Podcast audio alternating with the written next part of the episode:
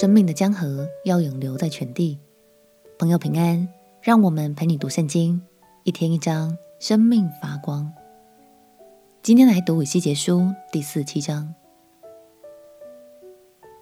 世界上有许多的文明，都是依偎着河流萌芽而茁壮，因为河流的活水带来了滋润和养分，使作物丰收，使动物解渴。人们也就因此而得以生存。这一章，以西结先知也要给我们介绍一条很特别的河。它不只带来丰盛，还承载着更多的爱。它就是前所未有的生命的江河。让我们起来读以西结书第四七章。以西结书第四十七章，他带我回到殿门。见殿的门槛下有水往东流出，原来店面朝东。这水从坎下由殿的右边，在祭坛的南边往下流。他带我出北门，又领我从外边转到朝东的外门，见水从右边流出。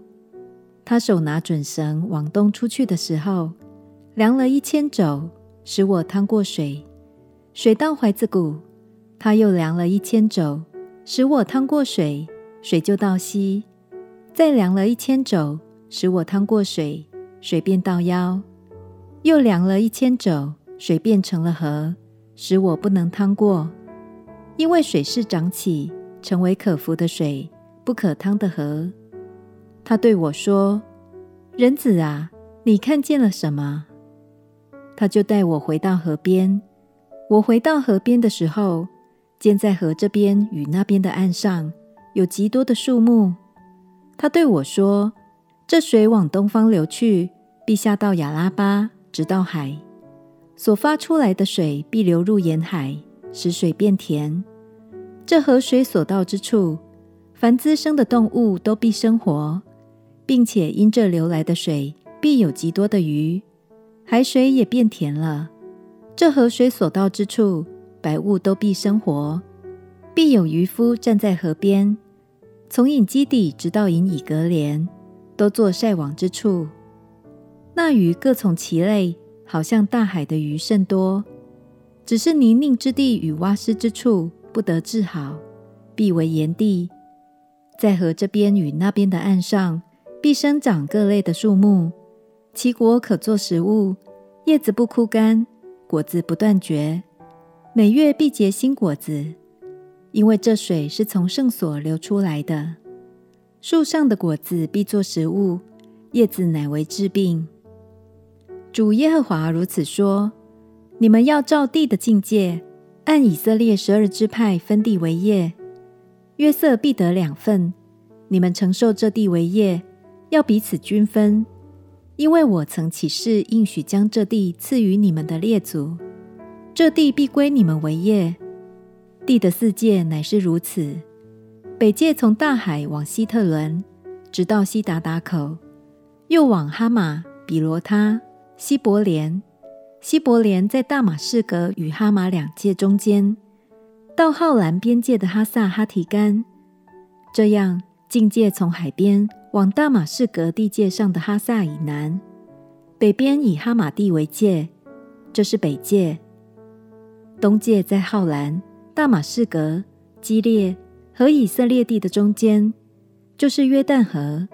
你们要从北界量到东海，这是东界；南界是从他玛到米利巴加迪斯的水，沿到埃及小河，直到大海，这是南界；西界就是大海，从南界直到哈马口对面之地，这是西界。你们要按着以色列的支派彼此分这地，要研究分这地为业，归与自己和你们中间寄居的外人，就是在你们中间生养儿女的外人。你们要看他们如同以色列人中所生的一样，他们在以色列支派中要与你们同得地业。外人寄居在哪支派中，你们就在那里分给他地业。这是主耶和华说的。以西结先知说：“这河水所到之处，凡滋生的动物都必生活，并且因这流来的水必有极多的鱼，海水也变甜了。这河水所到之处，百物都必生活。这条从圣殿中源源不绝流出的水源，象征着丰盛的恩典与祝福，都源自于那位深爱我们的神。亲爱的朋友，这条水源不只浇灌你，浇灌我。相信神的心意，更是要浇灌全地，进入每一个人的心田哦。所以鼓励你，当你看见身边的人有需要的时候，请鼓起勇气，去为他做一个祷告吧。